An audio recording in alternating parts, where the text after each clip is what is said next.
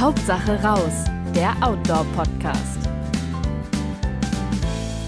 Hallo und herzlich willkommen zu einer neuen Folge von Hauptsache raus, dem Podcast des Outdoor-Magazins. Mein Name ist Katharina Hübner, ich bin Redakteurin bei der Outdoor und moderiere die heutige Sendung. Es geht heute ums Thema Zelten und zwar nicht auf Campingplätzen oder irgendwo in der Wildnis, sondern um Trekkingcamps. Das sind kleine naturnahe Zeltplätze, von denen es in den letzten Jahren immer mehr gibt in Deutschland und die sich hier auch großer Beliebtheit erfreuen. Und heute sind mir über Skype zwei Experten auf dem Gebiet zugeschaltet. Vom Naturpark Nordeifel Dominik Hosters aus der Geschäftsführung und Peter Gieseler aus dem Projektmanagement. Hallo Dominik, hallo Peter. Hallo Katharina. Hallo. Ja, wollt ihr kurz einmal erklären, was ein Trekkingcamp genau ist? Jetzt stellen wir uns mal vor, jemand hat noch nie davon gehört. Ja klar. Also Naturlagerplätze sind im Grunde ganz einfach Flächen entlang von Wanderwegen, wo das Zelt legal aufgestellt werden kann. Und da gibt es ganz unterschiedliche Konzepte. Weltweit stößt man da drauf und mal ist das einfach eine Wiese, die zur Verfügung gestellt wird. Mal ist das so wie bei uns in der Eifel so eine Plattform mit einer Komposttoilette ausgestattet.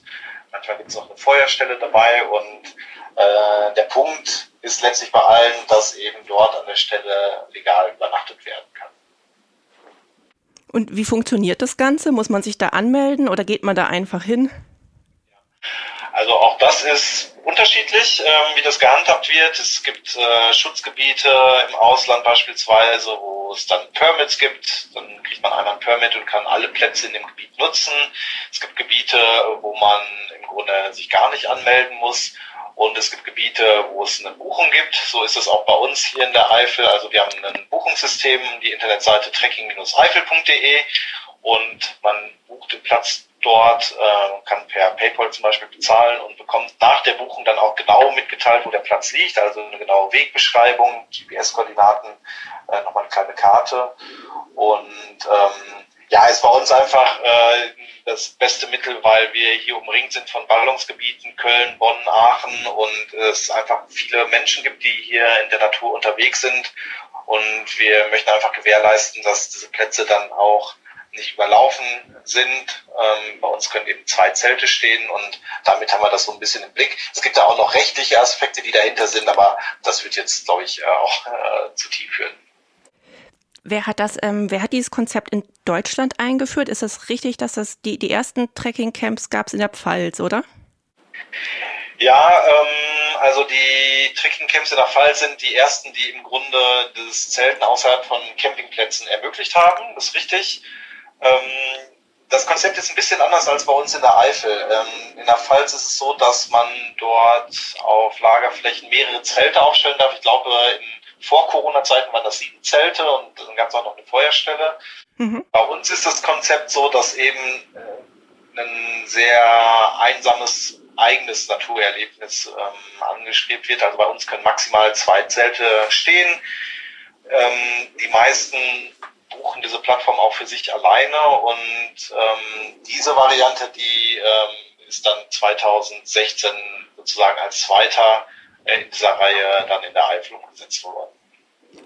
Und dieses Konzept hast du, Dominik, glaube ich, für die Eifel auch so speziell äh, entwickelt, ist das richtig? Genau, genau. Ich habe, ähm, äh, kann ich vielleicht ein bisschen ausholen, ich habe ähm, Grunde, seit ich ein Kind bin, habe ich viel draußen übernachtet und äh, habe viele Nächte auch in deutschen Wäldern verbracht als Jugendlicher und äh, meine Eltern haben das Gott sei Dank mitgemacht und äh, war dann aber auch viel im Ausland unterwegs, äh, auch in großen Wildnisgebieten, äh, Russland, Schweden, äh, Kanada, Island, solche Dinge. Und eigentlich jedes Mal wenn ich zurückgekommen bin, habe ich mich sehr darüber geärgert, dass es in Deutschland so schwierig ist, äh, draußen zu übernachten. Und je älter ich äh, wurde, desto weniger Lust hatte ich auch, mich da irgendwie den Büschen zu verstecken. und, ähm, Im Ausland gibt es dieses Konzept der Naturlagerplätze schon seit Jahrzehnten. Also das ist absolut nichts Neues. Und ähm, ja, es hat mich einfach motiviert zu überlegen, könnte man sich sowas nicht auch in Deutschland machen? Und Ähm, ich habe dann zunächst mal versucht, das Projekt, dieses Konzept äh, über die Outdoor-Seiten zu realisieren. Das ist ein Internetforum, was ich mit einem Freund Ende der 90er Jahre gegründet habe, ist heute das größte Outdoor-Forum äh, im deutschsprachigen Raum. Wir haben dort einen Verein gegründet und wir haben es versucht, da 2007, glaube ich, ähm, war das, äh, diese Plätze zu realisieren. Und äh, das hat vorne und hinten nicht geklappt. Da werden wir sicherlich auch gleich noch drüber sprechen, denn man kann sich nicht vorstellen, was das für ein Aufwand ist, so eine, ich sag mal, so eine blöde Plattform einfach einzurichten. Und ähm, daher haben wir das über den Verein erstmal auf Eis gelegt. Ich habe dann bin einfach mit der Idee weiter schwanger gegangen und habe dann meine Diplomarbeit darüber geschrieben, ähm, von Haus aus äh, Geograf und äh, hatte das Riesenglück, dass die Eifel gesagt hat, hey, wir haben Bock, äh, das ist eine Idee, die passt in diese Region und haben dann eben das Pilotprojekt eingerichtet. 2013 haben wir damit begonnen und 2016 waren die ersten Plätze am Start. Also man sieht auch schon, äh, das braucht ziemlich viel Vorlaufzeit und ja, genau, seitdem sind wir mit dem Thema dabei. Wie, äh, genau, was, du sagtest das gerade schon, das braucht äh, viel Vorlauf und man kann nicht einfach so eine blöde Plattform in die Landschaft stellen. Äh, was muss man denn da machen? Wen fragt man? Und wie, genau, wie, wie läuft das Ganze ab? Ja, äh, ich denke, Peter, da kannst du auf jeden Fall. Ja, ja, gerne. Ähm, ja, ich bin ja im Nachfolgeprojekt ähm, äh, zuständig. Ähm, der Dominik hatte 2016 im Prinzip den Grundstein gelegt mit vier Trekkingplätzen und das Ganze sollte dann in einem Nachfolgeprojekt, für das ich jetzt zuständig bin, ähm, ausgebaut werden. Und ähm, ja, ich hatte jetzt die Aufgabe im Prinzip seit 2018 13 weitere Naturlagerplätze in der Region einzurichten und ich bin da sehr motiviert rangegangen. Ich war da sehr euphorisch am Anfang, weil ich selber auch gerne rausgehe, ähm, gerne auf Trekkingtour äh, bin und ähm, das ganze Konzept im Prinzip auch so ähnlich aus dem Schwarzwald schon kenne und mhm. gedacht, jetzt suche ich in der Eifel äh, die schönsten Plätze raus, die schönsten Gegenden. Ähm, ich kannte die Landschaft hier schon ein bisschen vorher ähm, vom, vom Wandern und auch so von der Arbeit und ähm, habe gedacht, okay, ähm, da ist genügend Wald, äh, da gibt es ein, ein hohes Fenn, da gibt es schöne Seen. Also da wird man schon coole Trekkingplätze einfach mal so einrichten können. Und ähm, ich bin dann im Prinzip nach kurzer Zeit dann doch, äh, ja, bin ich dann äh, im Prinzip wach geworden, habe dann gemerkt, okay, die Realität sieht ganz anders aus. So ein Trekkingplatz, den kann man nicht einfach irgendwo hinstellen äh, und äh, aufbauen, Leute da übernachten lassen. Und ähm, wir arbeiten ganz eng mit den ähm, Mitgliedskommunen äh, zusammen, die hier ähm, dem Naturpark, ähm, also in der Naturparkkulisse quasi liegen. Und ähm, da gab es äh, tatsächlich einige, die dann nach diesem Pilotprojekt gesagt haben, boah, wir wollen auch so einen tollen Trekkingplatz haben. Und ähm, mit denen habe ich dann ganz eng zusammengearbeitet. Da kommen halt eine Menge Leute auch an den Tisch, ähm, mit denen man dann erstmal sprechen muss. Ähm, es finden dann viele Austauschtermine statt, wo man dann entsprechend mit dem Bürgermeister, mit seinen Sachbearbeitern aus dem Tourismus und so weiter ähm, sich dann erstmal ähm, ja, bespricht, ähm, also was will man überhaupt, was passiert da überhaupt, ähm, wie funktioniert das Ganze, was sind das für Leute, die das nachher nutzen und was habt ihr für Erfahrungen und mit am Tisch sitzt natürlich auch immer der Förster, wir wollen natürlich ähm, größtenteils dann auch entsprechend in, in Lagen, wo man die Natur äh, für sich hat, wo man dann entsprechend die Natur erleben kann. Das ist ja hauptsächlich dann auch im Wald und ähm, da hat natürlich der Revierförster dann auch das Sagen. Das heißt, man hat ganz viel ähm, im Prinzip ähm, in diesem Prozess mit den Förstern auch zu tun. Und ja, man sucht dann zunächst erstmal Vorschläge, wo das Ganze überhaupt machbar ist, potenziell, weil ähm, der ähm, Wald an sich, der ist ja unterteilt. Es gibt einmal den Staatswald, es gibt privaten Wald und eben kommunalen Wald. Und wir hatten zum Beispiel jetzt immer die Vorgabe, entsprechend nur auf kommunalen Flächen das Ganze umzusetzen. Das heißt, es fällt schon mal ein ganz großer Teil von dieser ganzen Landschaft ähm, weg, wo man letzten Endes so einen Platz realisieren könnte. Warum, warum kann man nicht auf, also wenn man sich jetzt mit dem ähm, Landbesitzer einigen würde, warum kann man dann nicht Privatwald nehmen oder Privatland? Ja, das ist schwierig, weil ähm, das sind ja Baumaßnahmen im Ausgleich mhm. und ähm, da ist es eben so, da braucht man schon eine entsprechende Versicherung auch im Nacken, wenn dann eben was passiert. Und ähm, das ist dann schwierig, das eben über Privatpersonen oder so abzuwickeln oder Pachtverträge. Ähm, genau, und da ist es eben besser, wenn man dann halt eben die Kommunen an der Hand hat, die entsprechende Versicherungen dann auch im Nacken haben, ähm, dass falls auf so einem Platz dann mal was äh, vorfallen sollte, passieren sollte, dass dann entsprechend das Ganze dann auch ab gesichert ist. Hinzu kommt natürlich, dass solche Plätze dann eben auch ähm, eine gewisse, eine, einer gewissen Verkehrssicherung unterliegen und ähm, das muss regelmäßig kontrolliert werden und das kann man eigentlich am besten dann äh, eben entsprechend mit den kommunalen äh, Partnern dann abwickeln und gewährleisten. Genau. Ja, und dann schaut man sich natürlich erstmal ganz viele Vorschläge an. Ähm, was ist, was da so geht, was da so möglich ist. Wir selber hatten natürlich auch einen äh, anspruchsvollen Kriterienkatalog. Wir selber wussten ja auch ganz genau, was wir wollen. Wir wollten halt eben entsprechend schon Plätze, die abgelegen sind, wo es ruhig ist, ähm, die äh, landschaftlich was bieten, ähm, die an ein gutes Wegenetz angeschlossen sind und ähm, haben natürlich auch gleichzeitig irgendwo eine gewisse Verantwortung. Ähm, wir konnten natürlich jetzt nicht in irgendwelche Naturschutzgebiete reingehen, das wollten wir eben auch nicht. Und ähm, der Naturpark besteht eben größtenteils eben aus ganz vielen Naturschutzgebieten und anderen Schutzgebieten. Und darauf musste man natürlich auch immer noch ein Auge haben. Und ähm, ja, also das war, war nicht ganz so einfach. Und ähm, wenn man sich dann auf so einen Standort mal geeinigt hatte, wo es dann gepasst hat, dann musste man natürlich auch noch schauen, ähm, liegt der Platz jetzt irgendwo in einem Kugelfang? Ähm, gibt es da jagdliche Aspekte zu berücksichtigen? Mhm. Das ist natürlich auch immer ein ganz, ganz großes Thema. Und wenn man dann diese Standorte hatte, hieß das ja noch lange nicht, dass man da jetzt sofort loslegen kann, weil dann fängt die Arbeit eigentlich erst richtig an. Ähm, man muss sich dann entsprechend ähm, ja erstmal das Go holen aus der Politik ähm, entsprechend aus den Kommunen, aus den Gemeinden.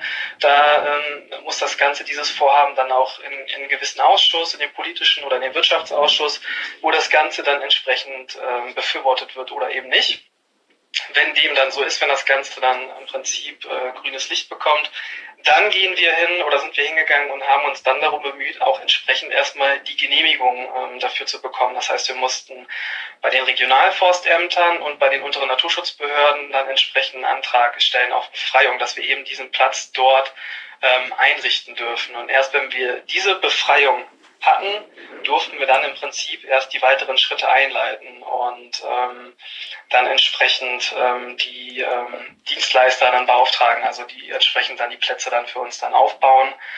Und ähm, also es dauert sehr, sehr lange, man fährt sehr, sehr oft raus, man kann sich das gar nicht vorstellen. Ich habe, glaube ich, gefühlt zwei Jahre nichts anderes gemacht wie ähm, Standortbesichtigungen. Ach, das hört sich aber nicht schlecht an, so im Gegensatz zu dem Bürojob.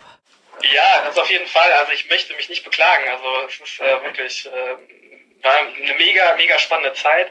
Hat auch Spaß gemacht, natürlich dann noch so viel rauszukommen. Ähm, und im Wald zu sein. Ähm, genau, aber es ist halt eben sehr viel Aufwand, sehr viel Zeit, die da drauf geht. Ähm, der Naturpark ist ja auch an sich nicht klein. Wir haben eine relativ große Fläche hier. Wie groß ist der? Ähm, also der gesamte Naturpark ist 2700 Quadratkilometer. Wie groß ist unsere Fläche, Dominik? Ähm, nee, also unsere Fläche sind 2,7 und ähm, der Naturpark ist eigentlich noch grenzüberschreitend. Es gibt noch Flächen auf belgischer Seite. Da sind wir dann über 3000 äh, Quadratkilometer. Ja, genau. genau. Ja. ja, also, also doch schon relativ groß. Also man fährt dann äh, schon, schon recht weit auch.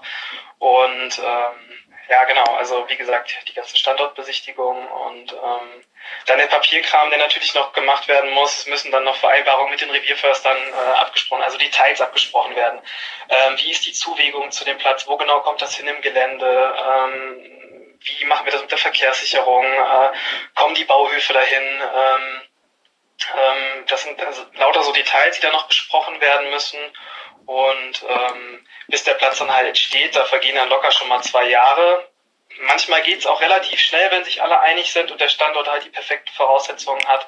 Das kommt aber eher selten vor und ähm, ja, nichtsdestotrotz, es hat mega Spaß gemacht. Es war sehr, sehr spannend oder es ist auch noch spannend. Wir sind ja auch noch mittendrin. Also wir haben gegenwärtig ähm, 13 Plätze, die ähm, fertig sind. Insgesamt, oder? Insgesamt ja. aktuell, genau. Ähm, also mit den vier Plätzen, mit denen wir 2016 gestartet sind. Mhm. Jetzt sind wir bei 13 ähm, und es werden jetzt noch vier weitere folgen. Voraussichtlich dann aber erst ab nächstem Jahr äh, nutzbar sein. Und ähm, wir haben allerdings jetzt schon Anfragen von den Kommunen, ähm, ob man noch weitere Plätze einrichten kann. Also ich denke mal, da wird sich noch einiges tun und es wird über das ähm, Projekt, was ich betreut habe, ähm, hinaus noch weitere Plätze geben. Wer kommt denn eigentlich? Also sind das jetzt vor allem Leute, die sagen, auch mal so eine Nacht äh, gefühlt in der Wildnis äh, oder zwei verbringen, das wäre schön? Oder sind das wirklich mehrfach, mehr, ähm, mehrheitlich Leute, die von Camp zu Camp gehen und wirklich dieses, dieses Wildnis-Trekking-Gefühl genießen? Mhm. Ähm, ja, das ist ganz unterschiedlich. Ähm, also gewisser Teil natürlich macht richtige Trekkingtouren. Wir können das ja sehen am Buchungsverhalten. Wir bekommen ja da entsprechende Mitteilungen. Da sieht man dann auch, wie viele Plätze gebucht werden. Da kann man dann davon ausgehen, dass die Leute wirklich eine richtige Trekkingtour planen. Ähm, wir haben viele Leute, die das mehr so als Mikroabenteuer am Wochenende nutzen für sich mit der Familie und ähm, da eben was Kleineres draus machen, ähm, so ein Wochenend-Event oder sowas. Wir haben auch Leute, die teilweise einfach mal zwei Tage hintereinander auf einem Platz bleiben. Ach, das geht bei euch? Das geht bei euch, weil bei, in vielen Trekking-Camps geht, kann man immer nur eine Nacht bleiben, soweit ich weiß. Genau, das geht. Also das ist möglich. Zwei ähm, Nächte hintereinander darf man. Aha. Und genau, also man kann dann da sein Basislager aufschlagen, kann dann die Gegend erkunden. Das machen einige. Und ähm, ja, genau. Von der Zielgruppe her war ursprünglich von uns, waren halt eben junge Leute anvisiert, also Schüler, Studenten, ähm, Leute so zwischen 17 bis äh, ja, Ende 20, Anfang 30 so um den Dreh. Und wir haben aber festgestellt, dass es äh, gar nicht ausschließlich eben diese jungen Leute sind, sondern es sind vor allem auch Leute dann ähm, 30 und aufwärts, die das machen ähm, die da großes Interesse finden. Und ähm, Dominik hatte auch so ein, zwei Geschichten von älteren Damen. Kannst ja vielleicht auch gerade mal erzählen.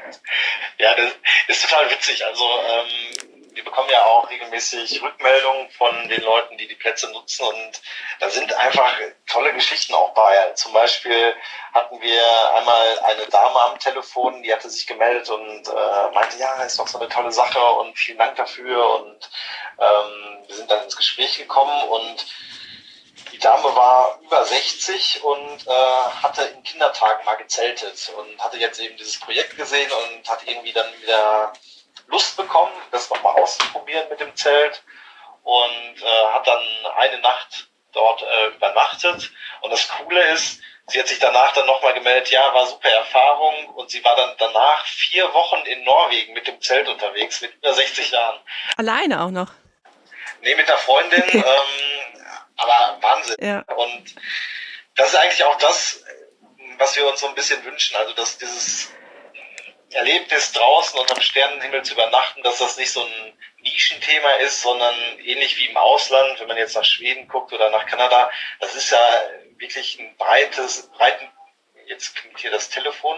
Ich hoffe, das kommt nicht aus Skype. Ist nicht so tragisch, das. Ja, ähm, also das ist das, was wir uns wünschen. Ähm, also es soll jetzt nicht nur die, die absoluten Freaks ansprechen, ähm, die ohnehin in den Wäldern unterwegs sind, sondern ähm, möglichst viele, die auch, ähm, ja, äh, vielleicht noch gar nichts mit diesem Thema zu tun hatten.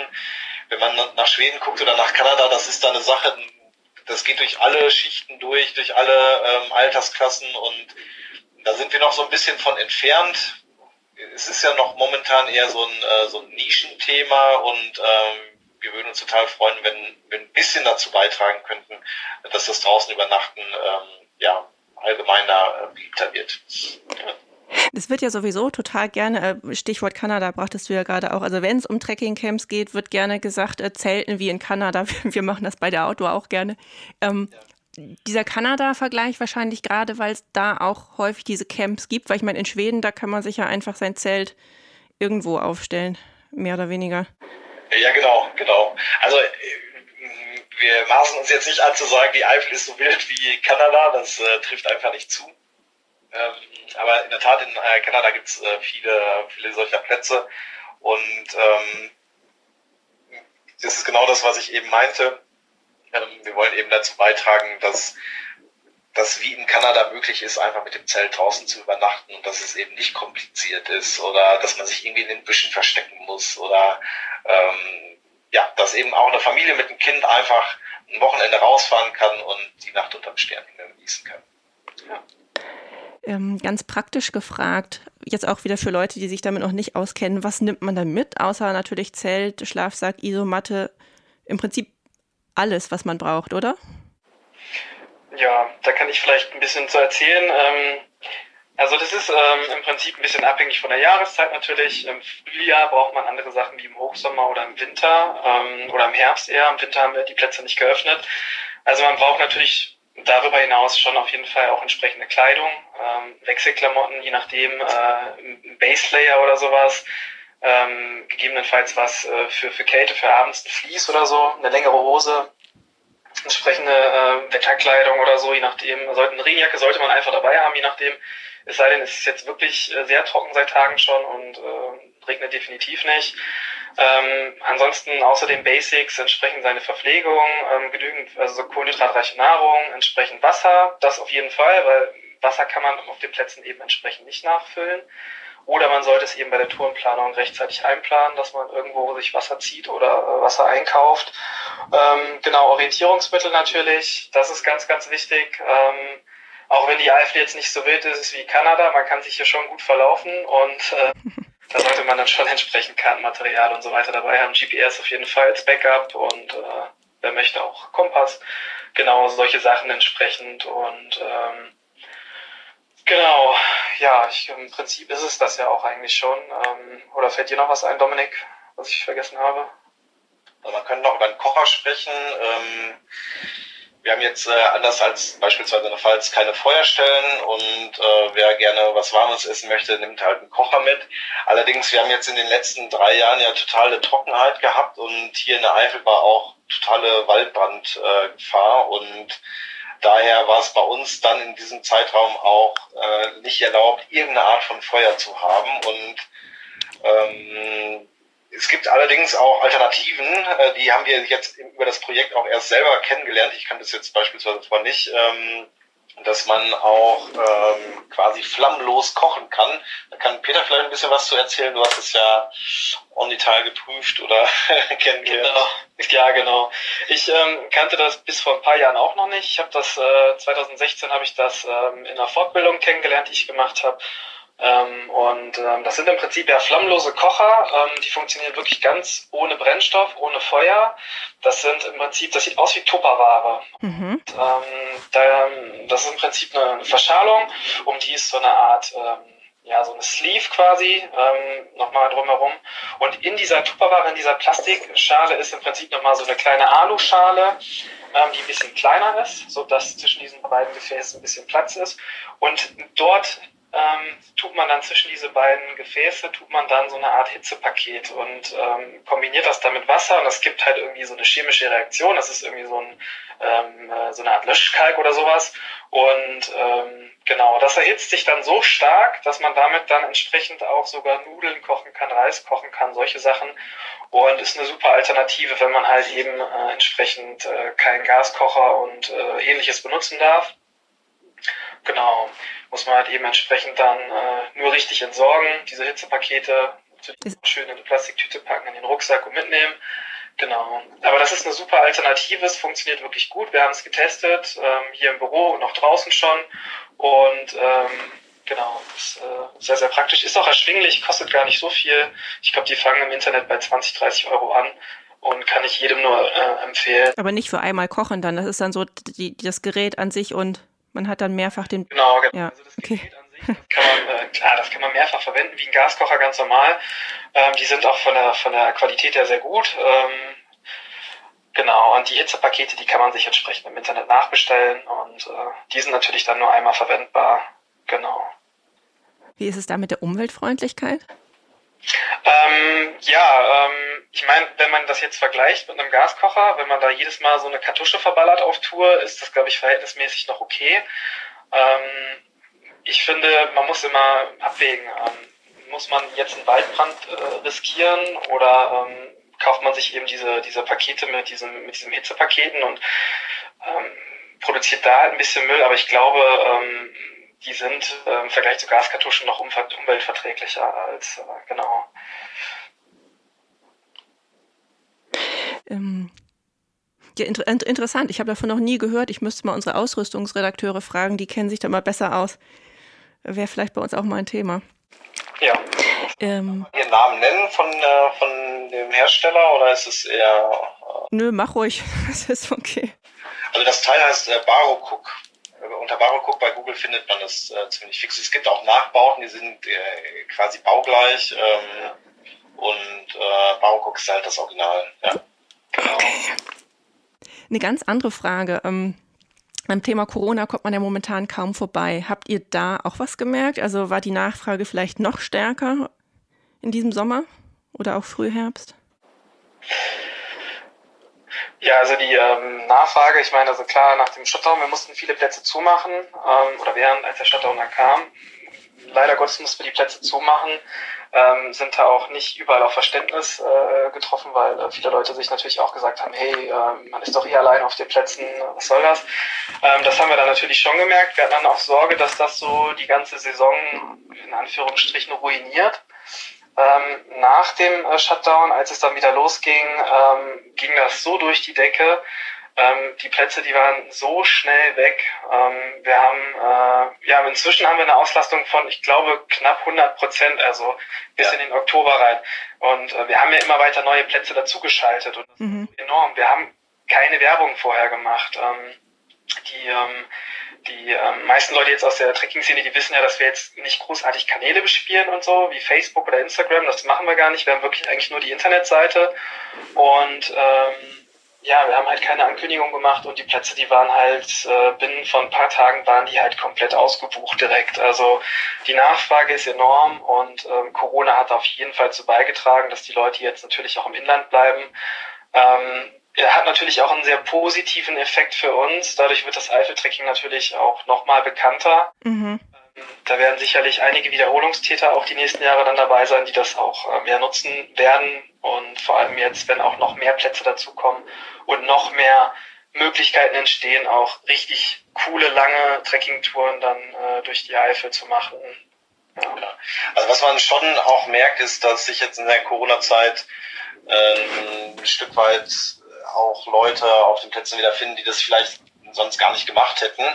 Und ähm, das haben wir tatsächlich gemerkt, dass dann auch äh, die ersten Konflikte entstehen können. Also wir hatten in zwei, drei Fällen die Situation, dass dann Leute mit dem Auto im Wald unterwegs waren und dann mit dem Auto bis zur Plattform gefahren sind.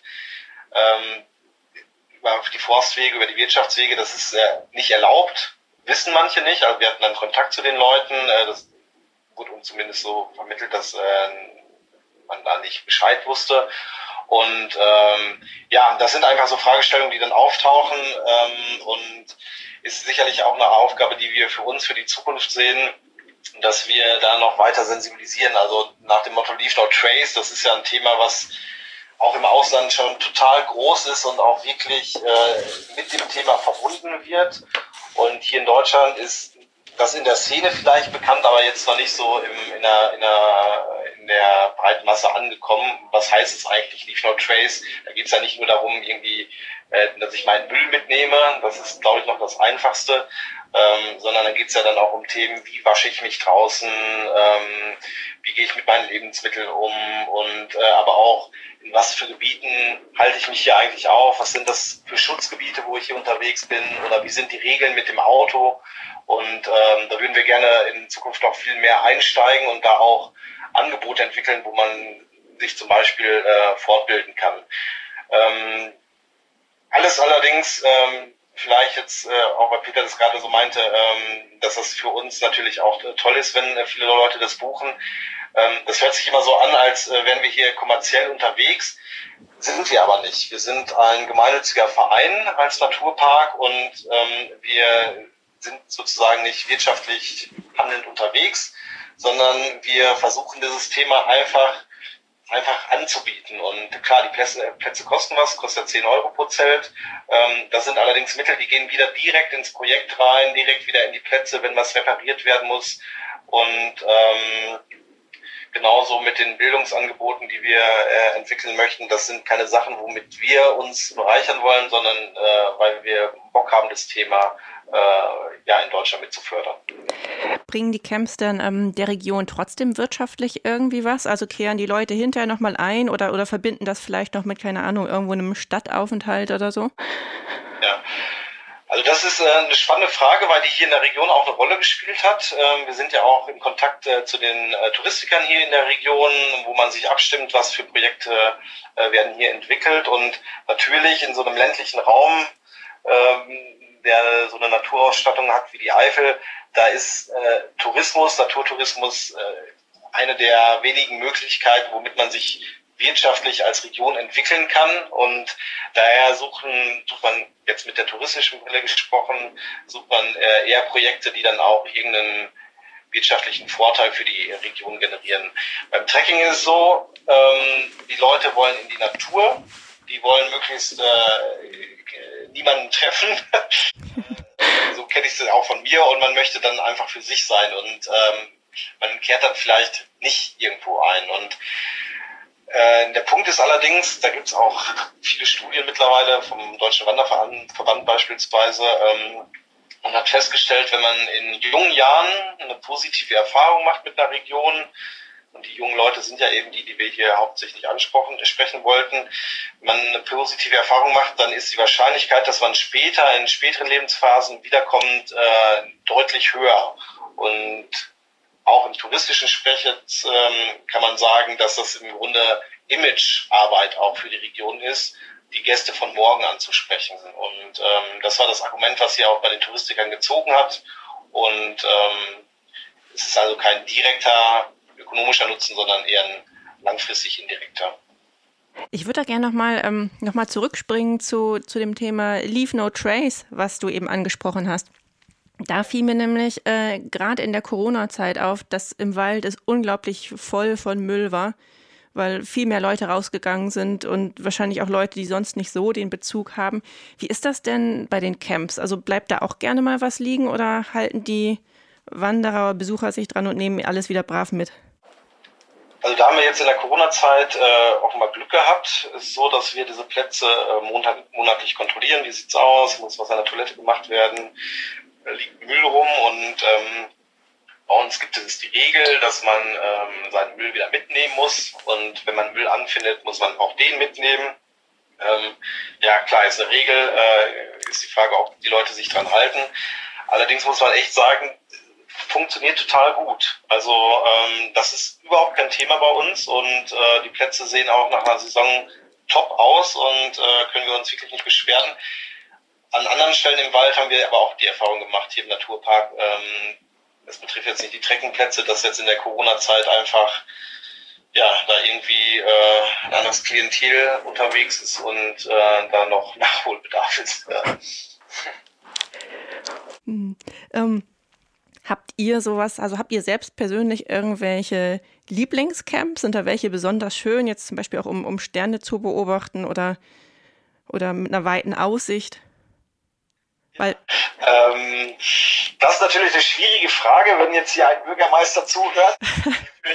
so. Dass das äh, für seine Kommune zutrifft, das sind natürlich alle Plätze besonders schön. Äh, nee, klar, man hat so seine Favorites. Ähm, also mein persönlicher Lieblingsplatz ist äh, 180 Grad, nennt er sich bei uns. Der hat einfach eine mega Fernsicht und äh, man guckt quasi nur in die Eifler Hügellandschaft, hat keine, äh, keine Windkraftanlagen äh, im Weg, hat äh, ein Minidorf, was man sieht, ansonsten nur Wald und Hügel und äh, ist einfach traumhaft schön. Äh, wie sieht's bei dir aus, Peter? Ja, also 180 Grad ist auf jeden Fall auch bei den Favoriten ganz oben. Da kann ich mich nur anschließen. Mega geiles Panorama, was man da sieht. Ähm, man ist in so einem heimeligen Kiefernwald, wenn man da ankommt. Also der Platz hat echt was zu bieten. Es ist also ein bisschen Wohnzimmeratmosphäre mit, äh, mit Kino abends dann wirklich in der Landschaft. Äh, Sonnenaufgang ist grandios.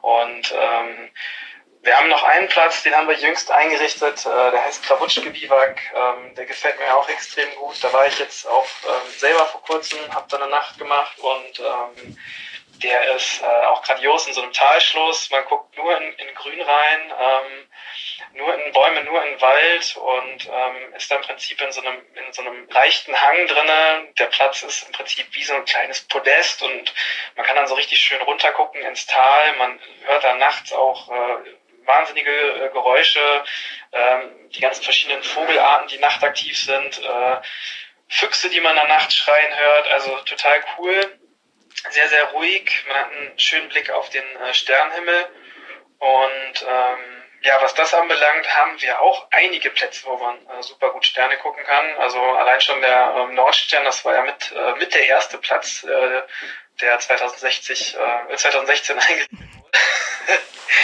Und äh, der ähm, liegt natürlich auch mitten im Nationalpark, im Prinzip so das Zentrum äh, von unserer Region hier, wo es auch mit äh, eigentlich am dunkelsten ist. Und da kann man wirklich auch die Milchstraße mit dem bloßen Auge sehen. Äh, wir haben aber auch äh, bei den neuen Plätzen einige dabei, wo man das super machen kann. Äh, zum Beispiel der äh, Platz Großer Wagen, der ist in der Nähe äh, vom Blankenheim unten. Und äh, der ist äh, auf so einer Art Lichtung und hat man auch einen wunderschönen Blick auf den Sternenhimmel. Also das hat man schon an, an mehreren Plätzen, dass man da nachts auch super gut Sterne gucken kann. Weil die Eifel eben auch äh, so dunkel nachts noch ist äh, im Vergleich zu anderen Regionen. Ähm, genau. Ja, also was man vielleicht auch sagen kann, äh, klar, man hat so seinen persönlichen Favoriten, was jetzt hier in der Eifel aber auch wirklich besonders ist und da ja auch jeder Platz tatsächlich auch interessant ist, ist, dass wir hier auf kleiner Fläche super unterschiedliche Landschaftsräume haben. Also wir haben hier, das nennt sich so Landschaftstypen, das ist jetzt typisch geografisch. Äh, wir haben hier sieben Landschaftstypen und äh, das heißt, man kann hier mit einem Auto, wenn man mit dem Auto hier eine halbe Stunde fährt, ist man plötzlich in einem völlig anderen Landschaftsraum. Also vielleicht war man vorher in einem äh, in einem Wald mit tiefen Hängen und äh, sehr wuchtig und dann fährt man weiter und ist auf einmal mitten in der Moorlandschaft oder in einer äh, oder in einer Vulkanlandschaft oder in einer Landschaft mit vielen Seen. Das wechselt hier sich äh, sich hier total schnell ab und äh, ich glaube, das ist tatsächlich auch eine Besonderheit äh, der Eifel ähm, gegenüber anderen Regionen, äh, die ich jetzt so ähm, bisher in Deutschland erwandert habe. Das ist voll gut, dass du das jetzt schon so beantwortest, was ich noch gefragt hätte, weil nach den äh, Favoriten hätte ich nämlich noch gefragt, warum, warum gerade die Eifel, was macht, äh, was macht das Trekking da so attraktiv? Aber gut, das äh, hast du jetzt äh, schon wunderbar erörtert. Ja, man kann vielleicht noch ergänzen, dass das alles gut per ÖPNV erreichbar ist. Also man muss nicht hier äh, jetzt stundenlang mit dem Auto hingurken, sondern kann auch mit einem kleinen CO2-Fußabdruck die Region bereisen. Und wir haben uns bemüht, dass die Lagerplätze alle relativ schnell auch per ÖPNV erreichbar sind. Ähm, ich sage, ich habe es jetzt nicht genau im Überblick, aber ich sage jetzt mal, bei 80 Prozent hat das auch sehr gut geklappt und bei manchen muss man dann eben ein bisschen länger laufen. Ähm, aber grundsätzlich ist eben eine ziemlich gute ÖPNV-Erreichbarkeit gegeben. Ist somit also eigentlich auch wirklich der umweltfreundlichste Urlaub, den man machen kann? Ja, also, also. Ähm, ich, ich sage das auch mal. Also ich meine, ich kenne das selbst von mir. Ich bin ja früher auch viel im, äh, in den äh, Semesterferien oder im Urlaub ins Ausland geflogen, um dann ein paar Tage im Zelt zu übernachten. Ne, das ist äh, eigentlich Wahnsinn, was man da für einen CO2-Fußabdruck mhm. äh, sich äh, auffällt, nur um da mal ein paar Nächte draußen zu übernachten. Klar, eine Wildnis in Kanada ist nicht zu vergleichen wie hier die äh, Landschaft. Aber rein für das Naturerlebnis, das draußen übernachten, der Blick auf den Sternenhimmel, das also für mich zumindest tut sich da nicht viel und ähm, gerade so Kürzaktionen, mal eine Woche oder so, äh, ist die Eifel völlig gleichwertig für mich. Das sieht Peter bestimmt auch so. Ich sehe das genauso. Ähm, also ich war vor kurzem auch noch ähm, auf, wie gesagt, auf einem Platz, wir sind, wir haben das mit dem Fahrrad gemacht. Ähm, ähm, ich hatte nicht so viel Zeit. Ähm, ich bin, bin dann noch in der Elternzeit gewesen und äh, da muss man natürlich auch zu Hause parat sein. Aber ich durfte eine kleine Tour machen und das war schon so erholsam, ähm, weil die Landschaft auch wirklich so schön ist, so weitläufig, sie ist so abwechslungsreich. Ähm, das ist eine mega schöne Kulturlandschaft auf der einen Seite. Dann hat man wirklich diese, diese ursprünglichen Räume. Man hat halt eben die, den Bereich mit dem Nationalpark. Und ähm, also da kann man wirklich mal abschalten. Und man denkt wirklich manchmal, man ist im Ausland, also man muss dann wirklich nicht so ultra weit fahren. Und ähm, also da hat die Eifel schon viel zu bieten. Also ich meine, wenn man mal Leute fragt, so aus Bonn oder Köln, ähm, kennst du das hohe Fenn? Dann gucken einen viele mal mit, mit Fragezeichen an und im Gesicht. Und ähm, man denkt sich dann auch so krass, das ist so eine wunderschöne, äh, bizarre Moorlandschaft und die kennt gar keiner oder nur wenige und das liegt direkt vor der Haustür. Ne? Und äh, man, viele reisen dann ins Ausland, machen dann krasse Bilder in irgendwelchen Landschaften, aber man hat eigentlich echt schöne äh, Spots auch direkt vor der Haustür. Also von daher gesehen ist es wirklich, äh, lohnt es sich auf jeden Fall äh, mit dem Rucksack ähm, mal auf Trekkingtour hier zu gehen. Das ist wirklich sehr, sehr, sehr schön. Okay, das hat jetzt hoffentlich bestimmt auch ein paar Leute, ein paar von unseren Hörern äh, motiviert, sich mal die Eifel und die Trekkingcamps da genauer anzuschauen. Dann danke ich euch ganz herzlich für eure Zeit. Sehr gerne. Drücke die Daumen, dass es, dass es weiter gut läuft mit den Camps. Und, äh, oh, genau. Ja. Vielleicht kann man noch Werbung machen. Ähm, es kommen natürlich äh, weitere Plätze hinzu. Ähm, wir versuchen aber auch ähm, Möglichkeiten zu geben, dass man sich damit an, ähm, ähm, dass man sich damit einbringen kann. Also wer schon mal in Schweden gewesen ist oder auch wie äh, das Beispiel Kanada eben genannt, ähm, da kennt man das eigentlich, dass es zum Beispiel so Platzpaten gibt, äh, die die Plätze mit ähm, kontrollierenden Auge drauf haben ähm, oder die äh, an den Wegen mitarbeiten. Und da wollen wir noch mehr Strukturen aufbauen, dass man sich eben mit einbringen kann, damit das Ganze auch noch mehr von der Szene selbst getragen wird. Und ähm, da lohnt es sich einfach in den, vor allem im nächsten Jahr einfach auf die Internetseite zu schauen und äh, zu gucken, was so passiert.